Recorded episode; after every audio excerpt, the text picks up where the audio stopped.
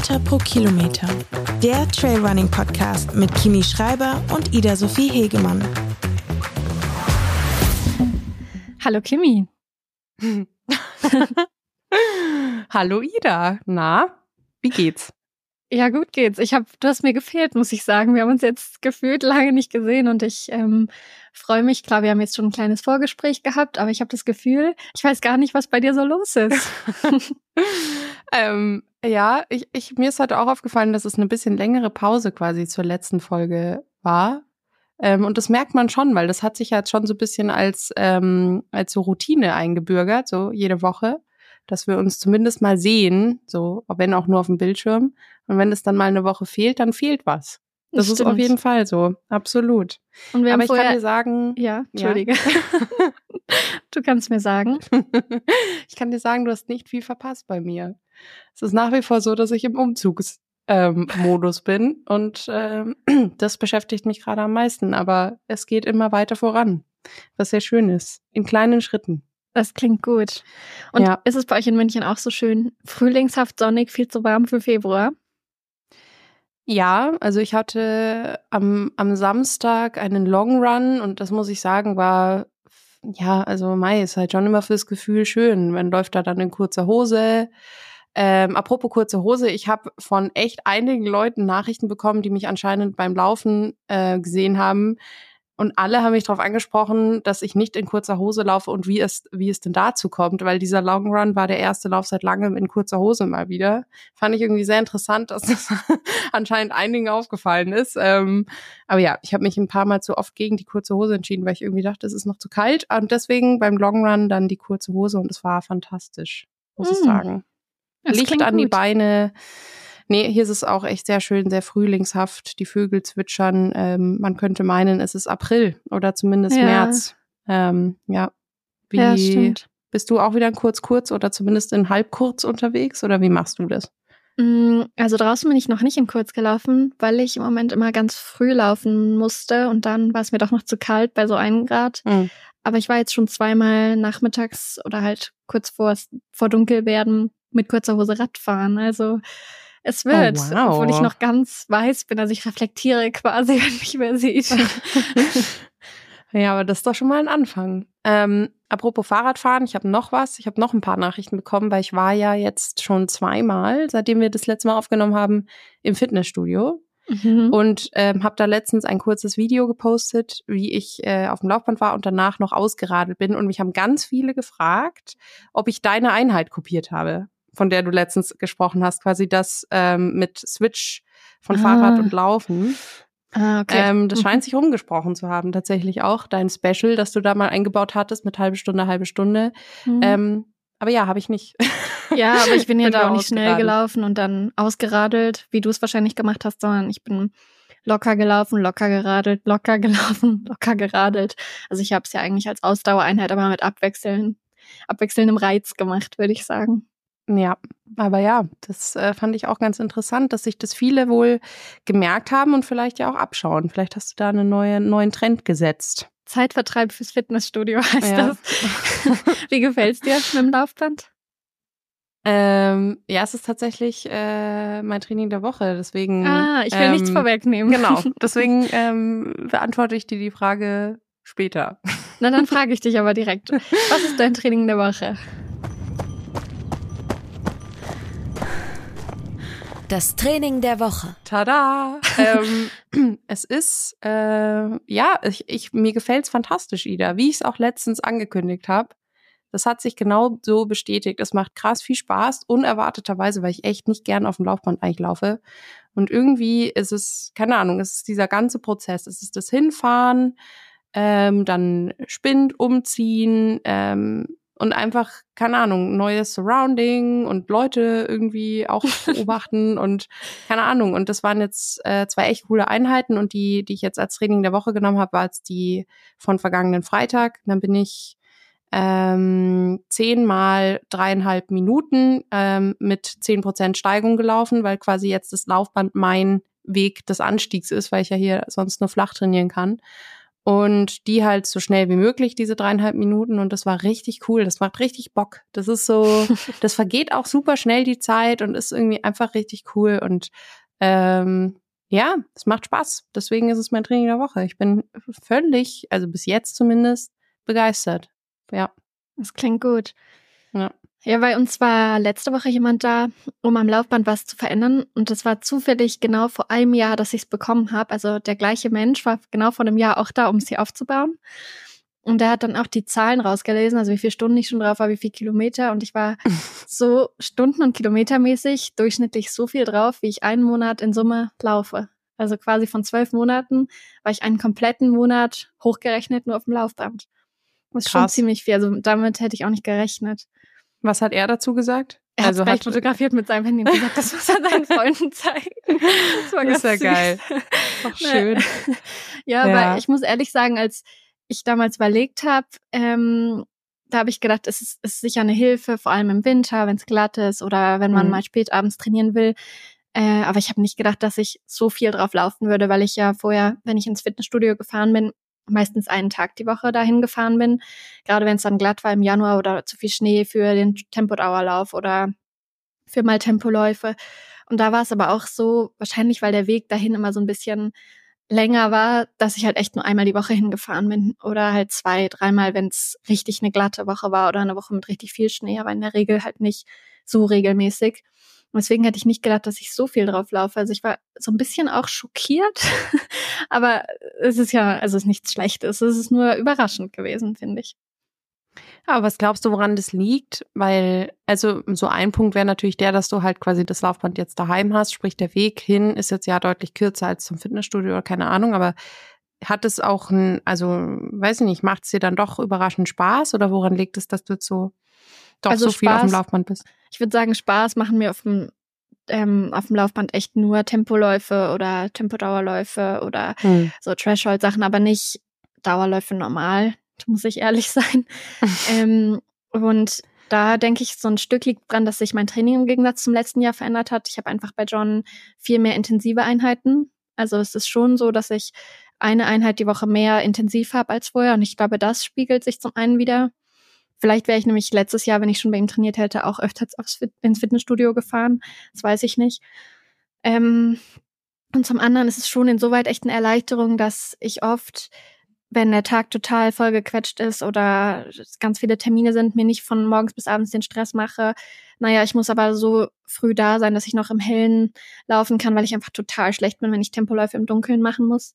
Sondern dann sage, okay, wenn es jetzt sich nicht ausgeht, gehe ich die Tempoläufe auf dem Laufband machen. Mhm. Oder ich mache sie so in der Früh, dass es noch dunkel draußen ist und ich kann sie trotzdem intensiv machen, weil ich auf dem Laufband halt, egal ob es hell oder dunkel ist, intensiv laufen kann. Und draußen kann ich das echt nicht so gut. Also ganz in der Früh oder ganz am Abend im Dunkeln und mit Stirnlampe kann ich einfach nicht so gut, zumindest nicht alleine, so schnell laufen, wie wenn es hell ist. Eigentlich mhm. komisch, aber so ist es bei mir. Nee, ich verstehe das, aber ich, also bei mir hat das, glaube ich, eher den Grund, dass ich einfach nicht so gerne im Dunkeln alleine laufe. Das ist also gerade jetzt hier äh, an der Isar, wo auch keine Beleuchtung ist und gar nichts, was ich ehrlich gesagt überhaupt nicht verstehe. Ähm, Aha, okay. boah, ist es so einsam irgendwie dann so, also mhm. ja, jetzt so abends nicht, aber nichtsdestotrotz fühlst du dich nicht so wohl, wenn es so dunkel ist. Also mir geht's zumindest so. Deswegen ähm, verstehe ich das voll. Ich würde da auch, glaube ich, wenn ich nicht anders trainieren könnte, würde ich, glaube ich, öfters ins Fitnessstudio fahren. Ich müsste aber halt dann tatsächlich erstmal eine halbe Stunde radeln. Ähm, aber ja, das kann ich schon verstehen. Aber Ida, du hast noch nicht von deinem Training der Woche erzählt. ich habe auch diesmal eigentlich nicht so was Besonderes. Ich hatte letzte Woche Entlastungswoche. Das mhm. heißt, äh, weniger Umfänge, wenig Intensives und eigentlich nur einen Tag, wo ich mich mehr doll angestrengt habe. Und ich war ja dann in Amsterdam mit meiner Mama und habe da jeden Morgen in der Früh meinen Dauerlauf gemacht und wird da einfach meinen allerersten Dauerlauf als Training der Woche nehmen. Da bin ich nur 15 gelaufen, ähm, durch die ganzen Grachtenstraßen am Wasser entlang und war einfach wahnsinnig beeindruckt von, von der Stadt, von der Architektur, von diesen vielen Radfahrern. Also ich muss echt sagen, ich habe ein paar Mal an dich gedacht und gedacht, es würde dir sehr gut gefallen. Aber es wird so aggressiv Rad gefahren. Ganz oft sind keine Fußwege oder wenn ich halt laufen war, musste ich viel öfter anhalten wegen Radfahrern, weil die so wahnsinnig schnell mich gekreuzt haben oder auf mich zugerast sind, dass ich mehr Angst vor denen hatte als vor Autos. Oh, krass. Also ich war noch nie in Amsterdam. Ähm, aber man hört ja auch viel, dass da so viel Fahrrad gefahren wird und so, was ja eigentlich voll cool ist. Mhm. Ähm, sind da viele Leute mit Helm unterwegs? Oder ist es. Mm -mm. Äh Ganz viele mit so richtig alt aussehenden, aber halt auch cool aussehenden ähm, Stadträdern. Und mhm. sie fahren echt von allen Seiten. Und ich bin auch einmal, also einen Tag hatte ich so, so ein bisschen was Schnelleres und da war ich im Park und bin da so mehrere Runden gelaufen und da fahren halt sechs Radfahrer nebeneinander durch verschiedene Richtungen und es gibt halt keine Vorgaben, wo sie fahren. Du fühlst dich immer fehl am Platz, egal wo du läufst. Mhm. Und dann mhm. kam so Polizei auch auf dem Rad und die waren halt alle am Handy und ich war völlig überrascht, weil ich halt so dachte, okay, wer, wer hat hier überhaupt noch eine Übersicht, wer wann fährt oder ist es so, wer durchfährt, der ist halt der Erste. Also es war schon, manchmal war ich echt ein bisschen schockiert. Das klingt wild, aber wie ist dann so der, das Verhältnis zwischen Auto und Fahrrad? Sind es dann mehr Fahrräder auch als Autos? Gefühlt ja. Ach krass. Also wir, okay. uns sind, wir haben halt auch, Mama und ich haben recht viel darüber gesprochen, auch wenn wir allein durch die Stadt gegangen sind oder so. Es ist, kam uns so vor, als wenn fast keine Autos fahren. Mhm. Und ja, auch wenn, also ganz oft ist bei den Straßen dann sowieso nur in eine Richtung fahren gewesen, aber es war einfach wahnsinnig wenig Autoverkehr, was auch total angenehm ist. Mhm. Aber trotzdem musstest du immer aufpassen, weil halt von irgendwo ein ganz schneller Radfahrer daherkam. Ach krass, okay. Ja, so schnell. Ich meine, ich fahre super gerne Fahrrad, habe ich ja letztens auch schon ein bisschen gesagt, auch in der Stadt und so. Aber man muss halt schon einfach so krass aufmerksam sein. Mhm. Und das ist halt dann schon so diese Schwierigkeit, weil es hat ja grundsätzlich immer, egal in welcher Position man sich befindet, also wenn man auf dem Fahrrad sitzt, haben die Fahrradfahrer recht. Wenn man im Auto sitzt, haben die Autofahrer recht. Und wenn die, man Fußgänger ist, haben die immer recht. Und deswegen korreliert sich das ja dann immer so zwischen diesen drei Gruppen. Ähm, und das kann schon echt auch einfach verdammt stressig sein. Aber ich finde es dennoch irgendwie cool, dass da Amsterdam so ein Vor, also unter anderem so ein Vorreiter ist und dann halt einfach es auch offensichtlich dann zu weniger Verkehr auch innerhalb der Stadt führt. Ich bin sowieso großer Fan davon, dass Autos in ähm, Stadtzentren abgeschaffen, abgeschafft werden, finde ich, fände ich unfassbar fantastisch, wenn es da nur öffentlichen, äh, also ja, Trams, U-Bahnen mhm. etc. gibt. Ähm, aber ja, da ist noch ein Weg hin, aber das ist tatsächlich was, wofür ich plädieren würde. Ähm, mhm. Ja, aber das soll nicht heute das Thema sein. Das können wir mal wann anders äh, vielleicht mal thematisieren. Ja, aber das stimmt schon. Ich finde, man fühlt sich grundsätzlich in Städten wohler, wo es eine Fußgängerzone gibt. Ich weiß, ja. es gibt ganz viele Vor- und Nachteile und in ganz vielen Städten werden Fußgängerzonen nach und nach abgeschafft. Aber ich finde, für wirklich das Stadt anschauen, durch die Stadt bummeln, wenn man denn so einen Tag genießen kann, ist es viel, viel schöner, wenn es echt eine Fußgängerzone ist. Aber das war da ja. auch ein paar Mal so, dass die halt dann von irgendwo mit der Trillerpfeife irgendeinen Radfahrer zurückgepfiffen haben. Woanders warst du dann auf irgendeinem Platz, wo du gedacht hast, also das ist hier auf jeden Fall Fußgängerzone und plötzlich ist rechts neben dir eines vorbeigerauscht, ein Rad, wie irre. Also ist, ich, ich fand es total cool, aber man musste schon aufpassen. Aber es war echt grundsätzlich einfach wirklich schön. Hm, sehr schön. Wie ist denn die An- und Abreise gelaufen? Ja, am Ende, also dadurch, dass der Streik ja dann Montag schon in der Früh aufgehört hat und nicht am Abend hat es mit der Anreise geklappt. Und ja, ich konnte dann halt vorher nicht nach Duderstadt und war nicht so wie geplant in Hannover bei meinen Terminen, aber das hole ich jetzt diese Woche nach. Und Amsterdam hat aber geklappt und das war mir ja dann das Wichtigste. Also kann ich mich im Nachhinein nicht mehr so beschweren. Okay, sehr gut. Immerhin. ja. ja. Na gut, wollen wir zu unserem Thema kommen? Kommen wir zu unserem Thema.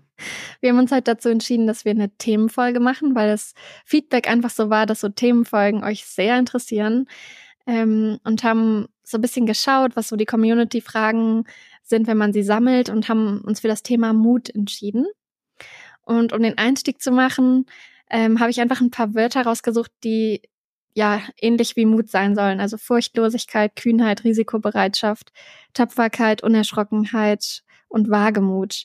Mut gilt als eine absichtliche Handlung, die man trotz Risiko unternimmt, um ein bestimmtes Ziel zu erreichen. Mit den Gedanken, Kimi, was, was würdest du sagen, bedeutet Mut für dich oder wo bist du mutig? Erstmal, ich finde, noch ganz kurz vorweg, ich finde es schön, haben wir ja auch beide gesagt, dass das Feedback so, ähm, so positiv war auf eine Themenfolge. Ähm, weil ich tatsächlich auch finde, dass ja, man kann sich natürlich dann dem Thema ganz anders widmen und ausführlicher drüber sprechen ähm, und dann ja auch so ein bisschen ins ähm, Reden verfallen, mhm. ähm, wenn man einfach sich einem Thema widmet. Deswegen fand ich das total schön und finde auch das Thema sehr, sehr cool, ähm, was ja letztlich auch von dir dann der Vorschlag war. Und ich finde es total interessant, weil ich habe gemerkt, dass ich, äh, naja, also da steht dann dieses Wort im Raum, so Mut, und das kann man ja in so viele verschiedene Richtungen ähm, deuten und ähm, so weiter. Und das fand ich schon allein sehr interessant daran. Ähm, aber ich habe es jetzt natürlich einfach mal extrem auf den, auf unseren, auf den Leistungssport gemünzt und so weiter, weil allein da, also was bedeutet Mut, mutig sein im Leistungssport und ist man überhaupt mutig, wenn man das macht und so weiter, weil das ja schon weiß ich nicht. Also finde ich zumindest, dass mir fällt es auf, dass immer wieder auch so von außen das Feedback kommt, hey, allein schon dieses ist ja mutig, dass du dich auf dieses Leben einlässt, auf diesen Job einlässt, auf alles, was der Leistungssport mit sich bringt, Höhen und Tiefen. Das ist ja super mutig und deswegen fange ich jetzt mal damit an. So mhm. für mich ist halt, ähm, ja, ich habe mich dann schon gefragt, ist es denn überhaupt mutig, Leistungssport zu betreiben? Und das würde ich auch gerne nach dich fragen. Ich finde tatsächlich, dass es irgendwo mutig ist. Es ist aber auch einfach, keine Ahnung, es ist ja im Grunde genommen ähm, etwas, was man sich erarbeitet hat und worauf man sich dann bewusst eingelassen hat. Und wie du ja auch richtig gesagt hast, ähm, es ist mutig, sich einer Unsicherheit zu stellen. Und das fällt mir schon auf, dass das zurzeit mich schon sehr beschäftigt und auch immer wieder in den vergangenen Jahren, die ich jetzt schon im Trailrunning bin und das äh, mehr oder weniger professionell betreibe, dass da schon immer wieder eine Unsicherheit da ist. Einfach so, und das bezieht sich ja auf ganz vieles. So werde ich Erfolg haben, wird mein Training, so wie ich es mache und wie ich es geplant habe, wird es funktionieren? Ähm, werden meine Verträge verlängert, all das, das sind ja alles Unsicherheiten, denen man sich immer wieder aktiv und bewusst stellt, aufgrund dem, dass man ja weiterkommen möchte, dass es was Schönes ist und so weiter. Aber allein das ist für mich schon irgendwie Mut, weil ich mhm. an mir selber schon erlebe, dass es mich sehr oft auch einfach unsich verunsichert und nicht immer ähm, ja, ich nicht immer nur vom Positiven ausgehe. Und deswegen finde ich, ist das schon mal so ein großer Punkt. So, ja, man hat Mut, wenn man sich, glaube ich, diesem Leben als im Leistungssport stellt und da auch aktiv dran bleibt. Das ist so ein Punkt, den ich mir aufgeschrieben habe und bin da dann irgendwie auch in dem Sinne dann schon auch stolz, weil ich würde mich per se jetzt nicht als nur mutige Person beschreiben. Ähm, mhm. Ja, ähm, das ist mal so als komische Einleitung, keine Ahnung. Ich hatte mir das eigentlich cooler ausgemalt, den Einstieg, aber ähm, jetzt ist es ein bisschen verhaspelt. Was sagst du denn zu dem Thema Mut? Ja, ich finde auch, man muss es von verschiedenen Seiten beleuchten. Also mm, man kann es natürlich auch umkehren. Wenn man Mut für etwas braucht, müssen in gewisser Weise auch immer Ängste oder Unsicherheiten da sein. Mm, Mut ist natürlich immer oder man braucht immer Mut, wenn man so seine Komfortzone verlässt, wenn man sich einer Herausforderung stellt oder halt was macht, vor dem man eigentlich gerne fliehen würde. Also so würde ich es zumindest für mich beschreiben. Und ich kenne natürlich auch ähm, Ängste im Leistungssport. Also ich glaube, klar, man kann das auch allgemein auf Selbstständigkeit oder so münzen. Ähm, dafür muss man auch mutig sein. Man stellt sich ja man setzt eigentlich alle, alles auf eine Karte und kann da ja gut verstehen, was du mit dem Gedankengang meinst, dass man als Leistungssport oder Leistungssportler mutig sein muss, weil natürlich kann eine Verletzung kommen und dir alles durchkreuzen oder auf einmal werden Verträge nicht verlängert oder Leistungen bleiben aus. Mm, das stimmt.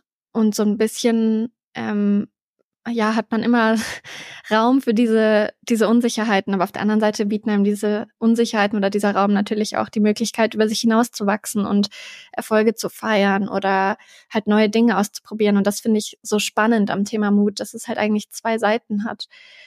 Und wenn ich dann ähm, auf mich schaue, muss ich ehrlich sagen, ich kenne das vor allem vor Rennen oder bevor so spezielle Phasen losgehen, wo besonders viele Rennen sind oder besonders wichtige Rennen da kenne ich das schon, dass ich echt Ängste vorher habe, bin ich noch so schnell oder hm, bin ich, kann ich diese Länge der Strecke schaffen oder kann ich dieses technische Profil schaffen, dass man sich fragt, was ist, wenn ich, wenn ich versage sozusagen, also dass man vielleicht nicht hundertprozentig an sich glaubt und da Mut braucht oder sich selbst ermutigen muss, ähm, um sich an die Startlinie zu stellen. Und dann tut es mir einfach immer gut, wenn ich mich frage, würde es mich jetzt glücklicher machen, wenn ich aus der Situation fliehe und sage, ich laufe einfach nicht oder ich starte nicht? Oder würde es mich glücklicher machen, ich probiere es und dann scheitere ich vielleicht, aber ich lerne was raus. Und das ist auf jeden Fall das Zweite. Aber das ist immer so das, was ich mich frage, wenn ich merke, okay, gerade bin ich echt wenig mutig.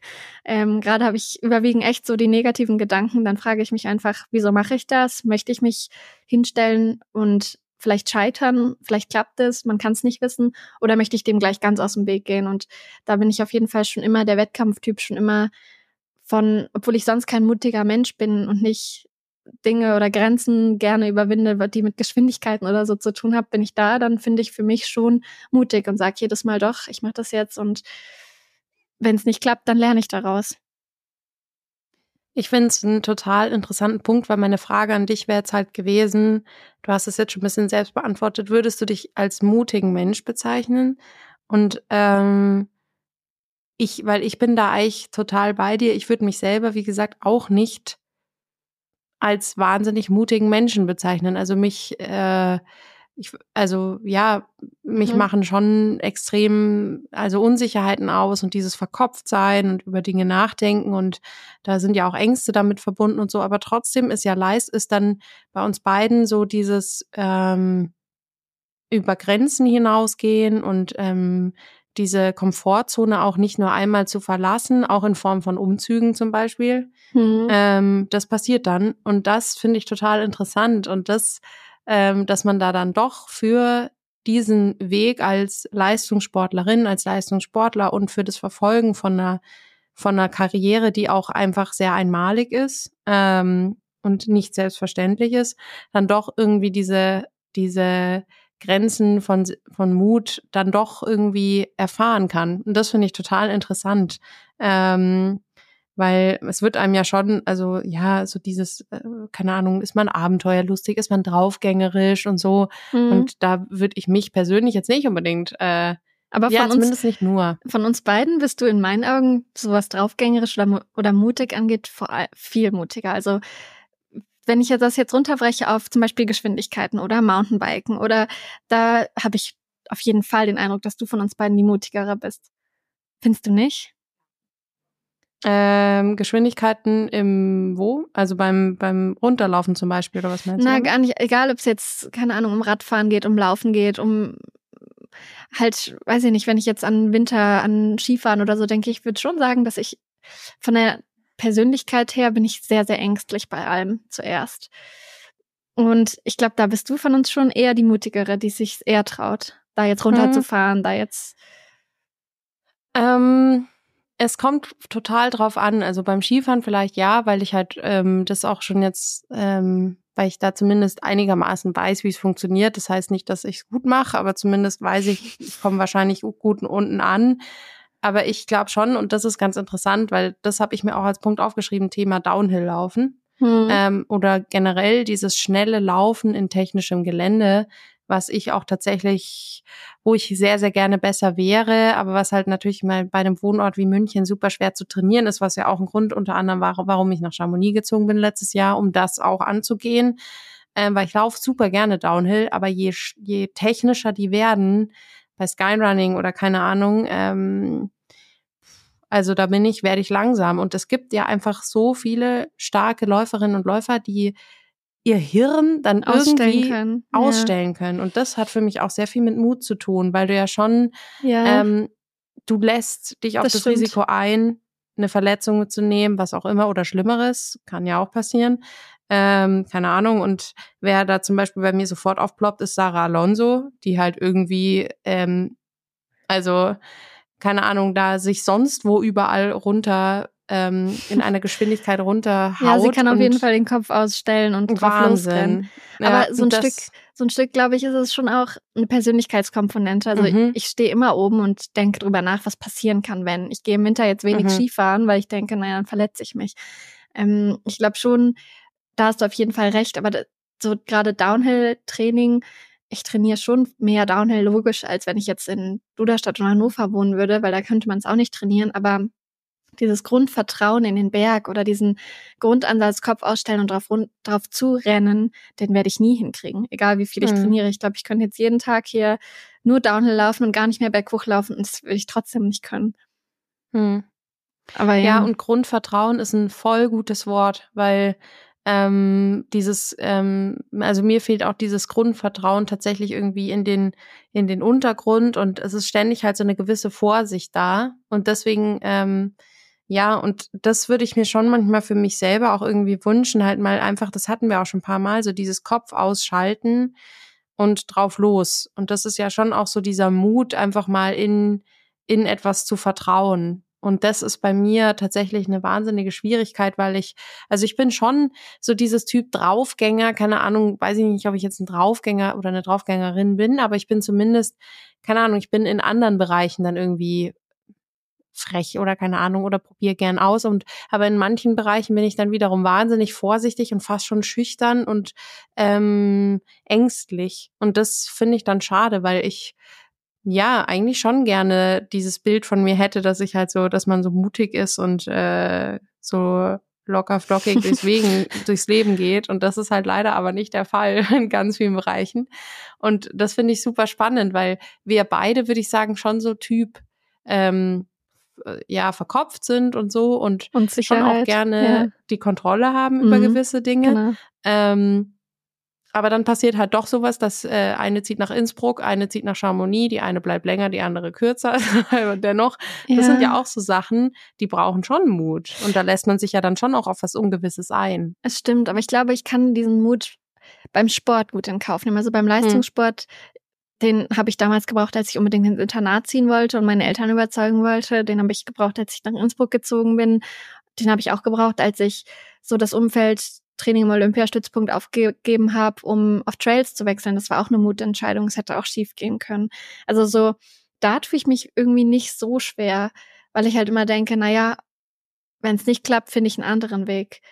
Ich weiß auch nicht. Es ist, glaube ich, die einzige Lebenssituation so, wo es, wo es gut klappt, wo ich dann doch mutiger bin, als ich sonst im Leben bin. Aber dann so ein anderes Beispiel für mich persönlich ist, ich habe richtig dollen Respekt vor Höhe. Ich würde jetzt nicht sagen Höhenangst, weil es gibt sicher Menschen, die viel mehr Höhenangst haben als ich, aber ich habe extrem Respekt vor Höhe. Ich war jetzt auch zum Beispiel in Amsterdam mit meiner Mama mh, mm, auf diesem höchsten Gebäude da und da konnte man schaukeln. Das man natürlich total festgeschraubt. Ich habe die ganze Zeit geheult. Ich hatte so Panik. ich habe so ich weiß nicht, ich kann auch, oder in Chamonix, du kennst das ja sicher bei der Aguille de Midi, wo man da oben auf dieses Glasfenster treten kann auf 4000 irgendwas Meter Höhe. Ich kann das nicht. Also da habe ich wahnsinnig Respekt oder vielleicht auch wirklich Angst vor Höhe. Wenn ich aber laufe, habe ich das nicht. Also wenn ich in einem Rennen über ein ganz gefährliches Stück rüberlaufen muss oder man sieht an beiden Seiten den Abgrund und es geht 2000 Meter in die Tiefe, da bin ich mutig, da kann ich das. Aber wenn ich da an derselben Stelle stehe oder gehe, kann ich das nicht. Und das finde ich irgendwie auch interessant, weil ich würde nicht sagen, dass ich in der Sekunde meinen Kopf ausschalte, wo ich laufe. Ich sehe das schon auch und nehme das auch wahr. Aber ich fühle mich irgendwie sicher damit, dass ich ja gerade laufe, obwohl es natürlich viel unsicherer ist, als wenn ich über die Stelle gehen würde. Verstehst du, was ich meine? Ja, aber würdest du sagen, dass du dann, also erste Frage, die ich hier habe, ist das im Training auch so oder nur im Wettkampf? Dass ich den Respekt und die Angst habe oder dass ich mich traue zu machen? Dass du dich traust? Im Training auch. Mhm.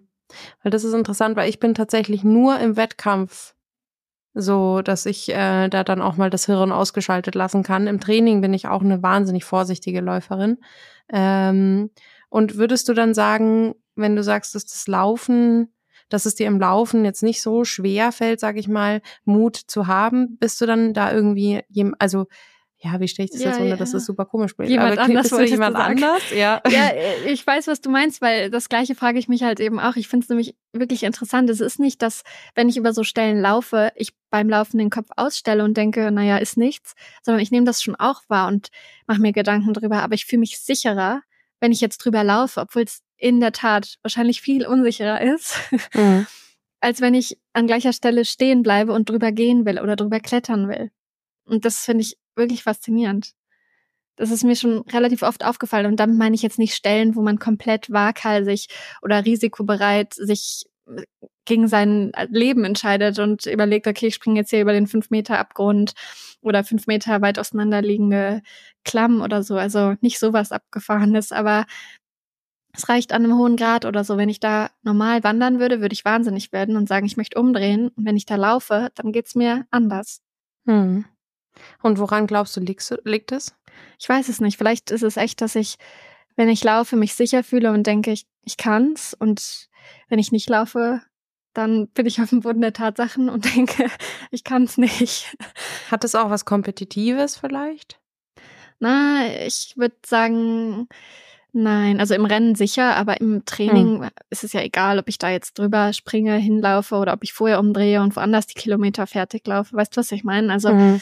im, im Training wäre das ja nicht erforderlich. Und oh ja, ich finde es ganz schwierig zu erklären, aber das ist mir auf jeden Fall bei mir selbst aufgefallen und eben auch im Vorhinein, als ich mich auf die Folge vorbereitet habe, habe ich versucht, so ein bisschen eine Erklärung dafür zu finden. Hm. Ja, es ist super spannend, weil also auch ähm, ich muss nochmal zum Skyrunning zurück, weil ich beschäftige mich gerade schon so ein bisschen mit dieser Rennserie, weil es ja doch einfach für mich noch, würde ich sagen, diejenige ist, wo ich noch am wenigsten Berührpunkte mit habe und hatte. Und dein erstes ähm, Rennen damals war ja auch aus der Serie eigentlich, oder? Limone? Ja, Genau. Mhm. Ja, jetzt nicht mein allererstes, aber eins der ersten tatsächlich. Und das war ja absurd. Ähm, ich habe auch ewig gebraucht. Ähm, und, aber da muss man sagen, die Bedingungen waren auch hart, weil es super krass geregnet hat und so. Aber nichtsdestotrotz, boah, wahnsinnig langsam gewesen. Ist auch okay.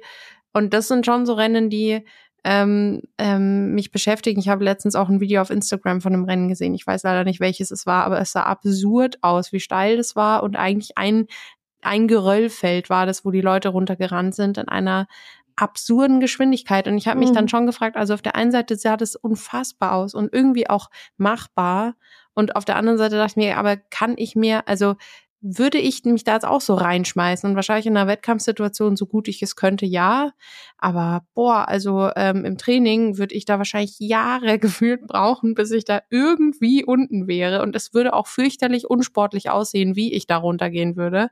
Ähm, und das finde ich halt so interessant, weil da verlässt mich dann dieser Mut irgendwie und oder zumindest ja, ich meine, es gehört ja schon auch was dazu, dann runterzukommen, so, aber nichtsdestotrotz bin ich da dann schon einfach wahnsinnig verkopft und ich glaube, ich weiß nicht, in welchem, in welchem Zusammenhang und in welchem Sport das gesagt wurde, aber ich glaube tatsächlich, dass es äh, Tennis war oder ich weiß nicht mehr. Ich habe irgendeinen Sport angeguckt, ja, tatsächlich Tennis? ist das passiert. Da ja, ich, ich, bin, ich bin gerade ein absoluter, äh, äh, absoluter ähm, Fan von dieser Serie auf Netflix, Breaking Point, Breakpoint oder ja, so. Also tennistechnisch ist sie nicht besonders großartig, aber für, nee, die, für das Mindgame. Hat der Philipp auch gesagt, aber boah, ich bin komplett hingerissen von dieser ja. Serie gerade. Ja, das stimmt. Und das haben sie sie gut gemacht. Also das können sie schon. Ähm, also dieses, äh, das so in Szene setzen und so weiter. Und ich ja. weiß nicht, ob das da gefallen ist, dieser Satz, aber irgendwo kam halt dieses, hey, der Kopf ist es am Ende. Der Kopf entscheidet und so. Das ist jetzt keine Breaking News, aber es ist halt so immer wieder dieses, der Mut das durchzuhalten stimmt. und so oder der Mut, egal vor welchem Gegner du stehst oder auch bei uns im Sport. Und das habe ich mir auch hier aufgeschrieben. So, es gehört ja schon auch was dazu, dich in ein Starterfeld mit absurd starken Läuferinnen und Läufern zu stellen, dich vielleicht sogar vorne einzureihen ähm, und zu sagen, hey, ich bin heute hier und ich bin leistungsfähig und ich bin auch kompetitiv, kompetitiv und äh, kann mich mit den Mädels hier messen und ähm, wir werden schon sehen, was bei rumkommt. Und ich finde, auch das ist irgendwo mutig so.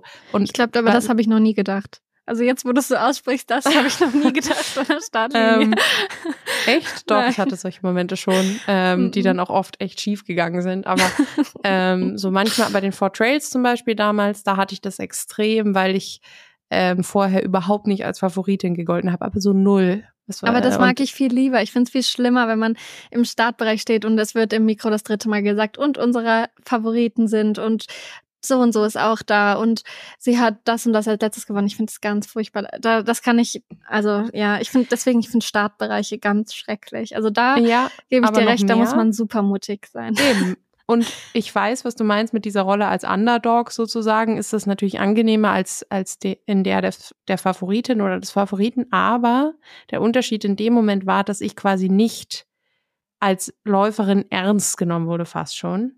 Mhm. Von ein, zwei gewissen Personen und ähm, ich habe das mitbekommen und das hat mich angezündet. Weil natürlich mhm. auf der einen Seite, das ist halt so dieses, ja, okay, und jetzt erst recht. Und das war halt so dieser Moment und keine Ahnung, da kann man ja auch irgendwie, und deswegen sage ich auch ganz oft, dass dieses Rennen, diese Four Trails, ich weiß gar nicht mehr, wann die waren, 21, glaube ich, dass die für mich schon so ein Beginn waren, weil ich mich da das erste Mal dann auch wirklich selber als kompetitive Trailrunnerin wahrgenommen habe, so in einem äh, stärkeren Feld halt.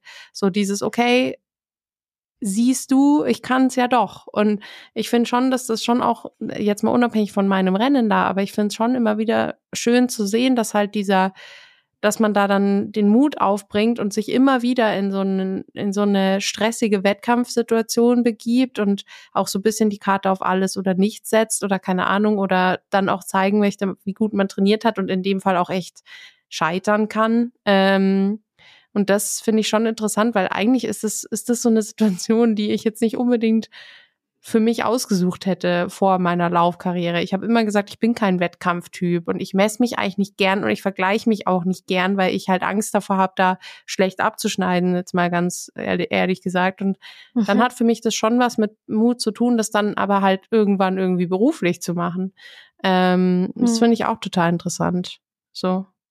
Ja, ja, also ich finde schon, dass gerade bei Stage Races ähm, man das besonders miterlebt. Also Druck, Erfolg, hm. Freude, Enttäuschung.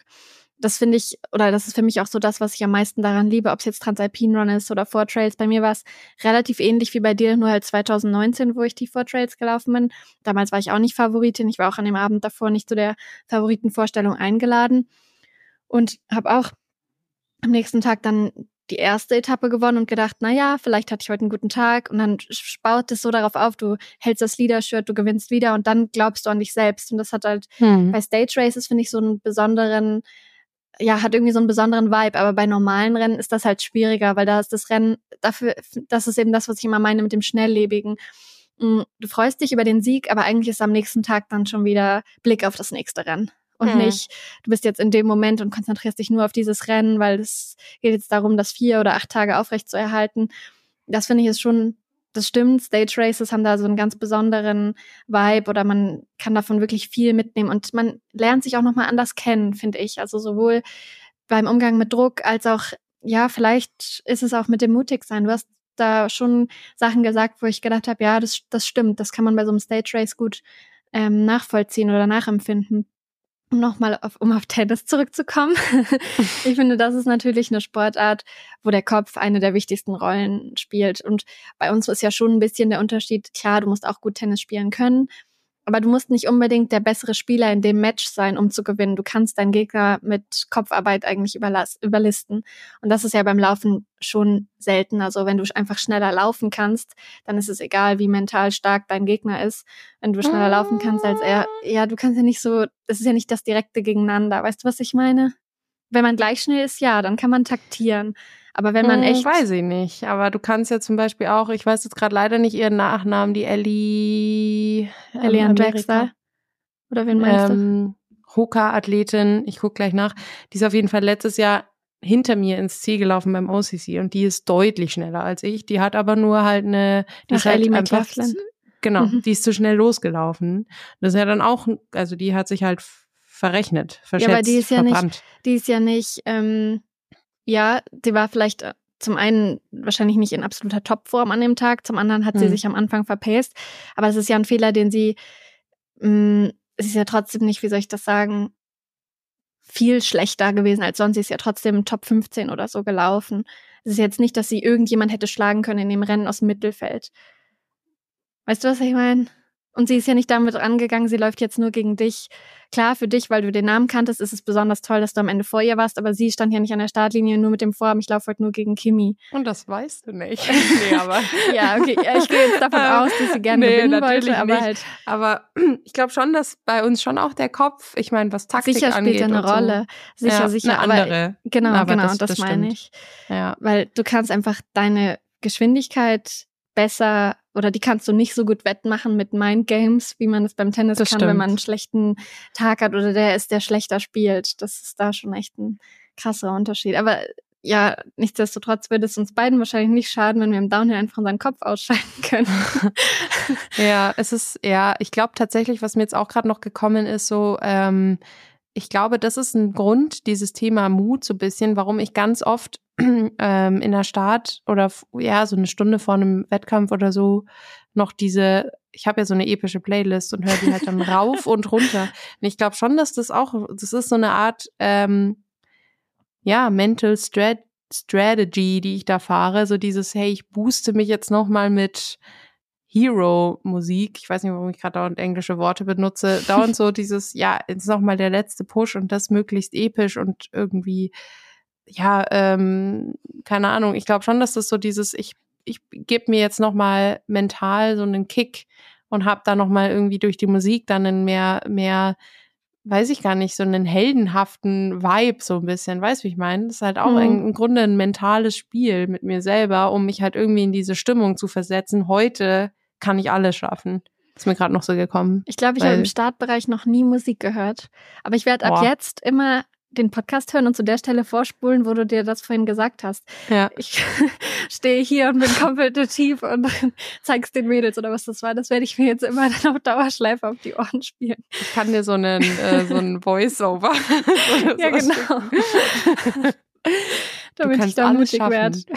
Sei mutig. ja, nee, aber ich finde, ja, ich finde das ein voll interessantes Thema. Gerade so dieses Thema Startbereich, weil das einfach so unfassbar angespannt ist und so. Ja, das ähm, ist so ähm, aufgeladen, ja. emotional. Ja. Das stimmt. Aber ich finde es auch interessant, dass bei uns das eigentlich erlaubt ist, weil bei Straßenläufen oder bei Bahnläufen ist ja Musik im Innenbereich oder Musik im Rennen ganz oft verboten. Und dass es bei uns erlaubt ist, also ich mache schon bei langen Rennen das auch gern, dass ich, wenn ich dann länger allein bin oder merke, die Konzentration lässt nach, mhm. dass ich einen Kopfhörer reinmache. Aber im Startbereich habe ich, glaube ich, noch nie Musik gehört. Das stimmt. Ich kenne halt Absolutes nur, dass das mich Ritual. die Musik motiviert, die über die Lautsprecher kommt, aber das ist natürlich auch mal mehr, mal weniger. Das ist zu fremdgesteuert. Da kann halt auch ja. irgendwas kommen, was mich überhaupt nicht motiviert. Und solange das bei uns erlaubt ist, werde ich das auf jeden Fall. Also, mhm. keine Ahnung, es machen mach ja nicht nur ich, es machen nee, ja einige machen, genau. tatsächlich. Genau ähm, so in den Tunnel kommen und bei sich sein und nicht reden und so. Ähm, und ich, ja, also ich merke beim Wettkampf selber, da mache ich es inzwischen nicht mehr, auch schon länger nicht mehr, weil es mich da stresst. Aber vor dem, vor dem Lauf noch so meine letzten mhm. ähm, Lieder hören, das gibt mir irgendwie halt diesen, vielleicht sogar Mut, den, der es dann vielleicht ausmacht am Ende oder keine Ahnung. Aber ja, auf jeden Fall. Ja, ist ja gut, wenn man für sich selbst so erkennt oder Strategien entwickelt und merkt, das beruhigt mich, so hole ich mir Mut. Das hilft ja total und das ist ja auch ein Grund, wie so viele Leute so Rituale haben, ob das den Tag vorm Rennen ist, den Abend davor, die Stunde davor. Es gibt so verschiedene Sachen, an denen man sich ja dann doch gerne orientiert oder festhält, um sich selbst einzureden, es passt alles, es ist alles gut. Ja. Ich habe noch eine Frage, so vielleicht so abschließend zu dem Thema ähm, habe ich mir noch, habe ich mich gefragt, glaubst du, dass man mutiger werden kann? Also glaubst du, dass Mut eine Typsache ist, dass man mutiger werden kann, dass man sich das antrainieren kann? Ähm, und was wären da so, oder ja, was sind so deine Wege, um dass du mutiger wirst? Kannst du das beantworten? Das war so eine Frage, die ich ja, aufgeschrieben habe. Ist eine gute Frage, aber ich glaube, beides. Also ich glaube, es ist sowohl eine Typsache, also es hat für mich einfach eine Persönlichkeits- und eine Motivationskomponente. Und es gibt wahrscheinlich einfach ängstlichere Menschen. Ich würde halt selbst sagen, außer beim Leistungssport bin ich ein sehr ängstlicher Typ bei allem. Mm, trotzdem glaube ich, dass man das trainieren kann. Ich glaube, mit Mental Training zum Beispiel, also wenn ich jetzt, ich würde schon sagen, dass ich für mich selber in den letzten Jahren mutiger geworden bin. Ob das jetzt im Rennen ist, wahrscheinlich sogar mehr als vorm Rennen, weil vorm Rennen bin ich nach wie vor klein und ängstlich und unsicher, aber im Rennen würde ich sagen, bin ich mutiger geworden. Trau mich mal, wenn es sich gut anfühlt, einfach abzuhauen oder das Tempo zu bestimmen oder was weiß ich. Ähm, das würde ich schon sagen und das hätte ich vor ein paar Jahren wahrscheinlich nicht behaupten können. Deswegen denke ich schon, dass man das trainieren kann und sich da verbessern kann. Aber wahrscheinlich ganz viel, indem man so mentales Training macht, mehr an sich glaubt, und da dann so Stück für Stück sich mehr ermutigt fühlt oder ja, wahrscheinlich sind es auch so ein Stück Rückschläge, die man auch in Kauf nehmen muss, also indem man sich dem immer wieder stellt, den Herausforderungen stellt, aus der Komfortzone rausgeht und es vielleicht auch mal nicht klappt, dass man dann aus so Rückschlägen noch stärker wird, dazu lernt, merkt, okay, das war jetzt das Schlimmste, was passieren konnte, also traue ich es mich wieder, weil wenn das das Schlimmste ist, dann ist es okay. Weißt du, was ich meine? Also das mhm. glaube ich schon. Wie siehst du das? Also ich habe es auch so ähnlich. Ich habe halt geschrieben, ich glaube schon, dass manche Menschen mutiger sind als andere. Ich glaube tatsächlich auch, dass das schon natürlich eine Typsache ist und auch Persönlichkeitsprägung und so weiter und so fort. Und ich würde mich selbst schon auch ähm, eher als den unsicheren Typ äh, beschreiben, in manchem zumindest. Ich habe halt eine wahnsinnige, ich habe halt eine wahnsinnige wahnsinnige Angst davor, Fehler zu machen. Ich bin halt so ein kleiner Perfektionist und das macht mich dann oft so unsicher.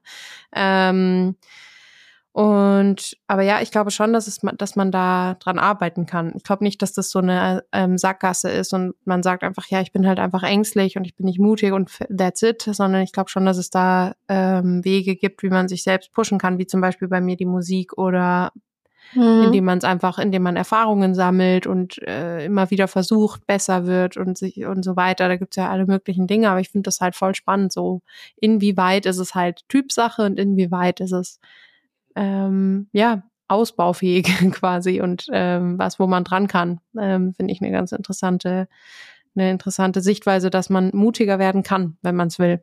Ja. ja, auch so Sachen wie das mit der Musik. Ich glaube, ein Mentaltrainer würde mit dir ja auch erarbeiten, dass man so Sätze hat, die man sich dann sagt oder ein Schema hat, an das man sich dann hält. Ich denke schon, dass man, ähm, wenn man da für sich was findet, wie man selbstmutiger ist, auf jeden Fall sich verbessern kann. Hm. Und also wenn ich jetzt im Downhill, also um nochmal auf Downhill zurückzukommen, weil das ist einfach was, wo ich denke, es wird nie meine Stärke werden.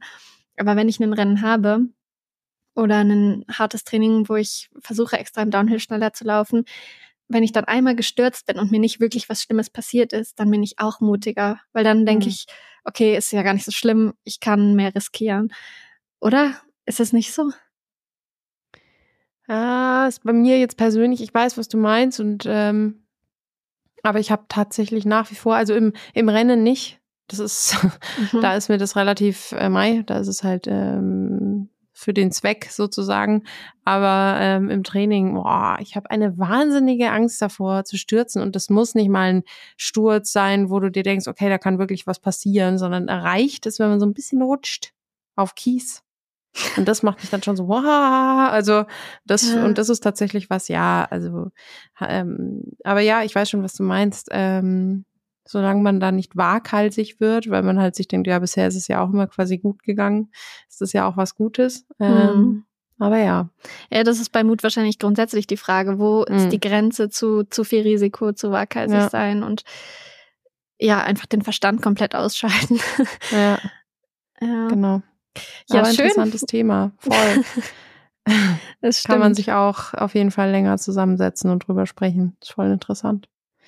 Ja, wir haben es natürlich jetzt nur so beleuchtet, wie wir es aus unserer eigenen Erfahrung ähm, sehen, aber ich glaube auch, es war trotzdem interessant, uns zuzuhören. Ich hoffe es zumindest. ja, ich glaube aber schon. sich jeder so, mm okay.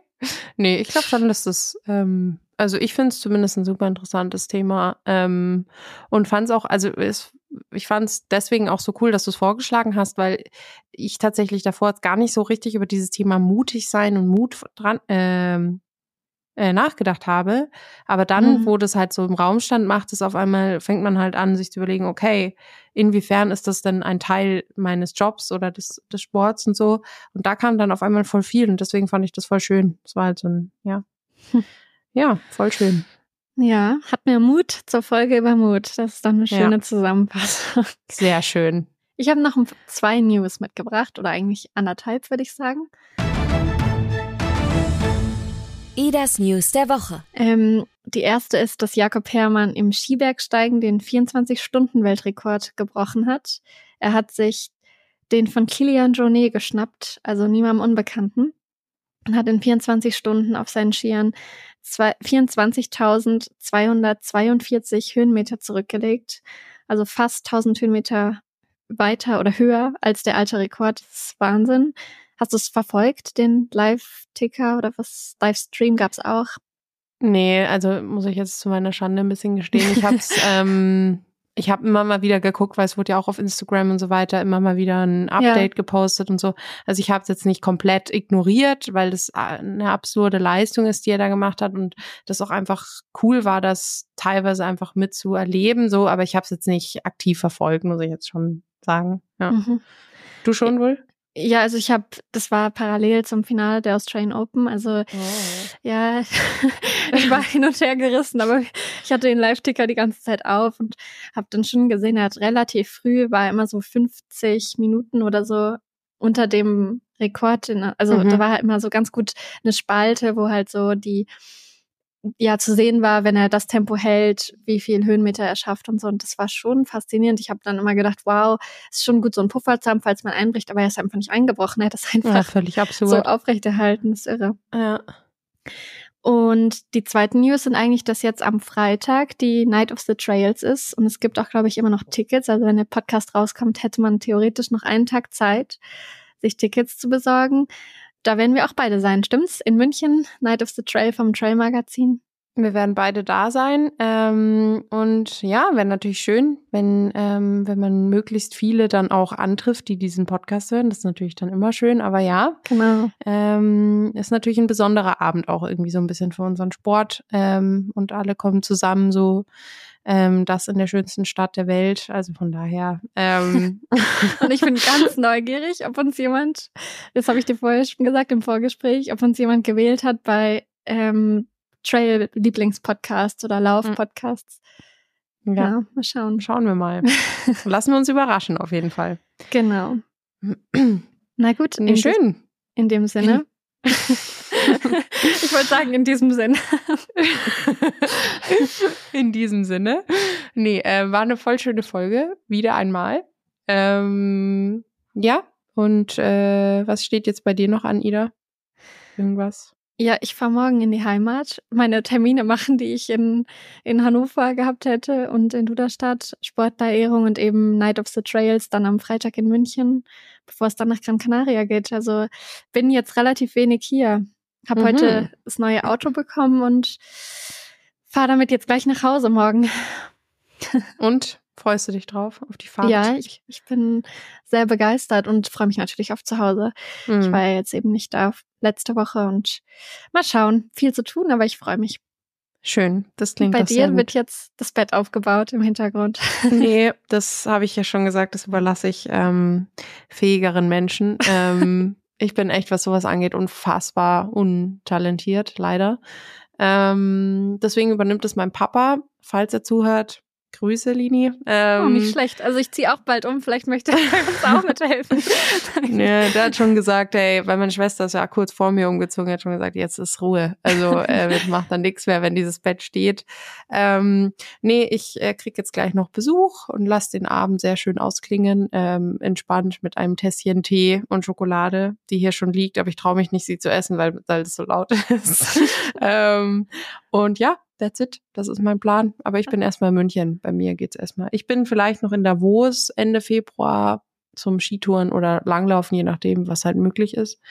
Damit ich zumindest einmal auf Skiern stand. Ähm, aber ja, mal gucken. Ähm, aber da ist ja auch noch ein bisschen hin. Ja. Genau. Wir werden es im Podcast hören. Und jetzt viel so Spaß bei deinem viel zu gesunden Tee und wir hören uns nächste Woche. Bis dann. Tschüss. Ciao. Ja, der gute alte Hagebuttentee. Oh.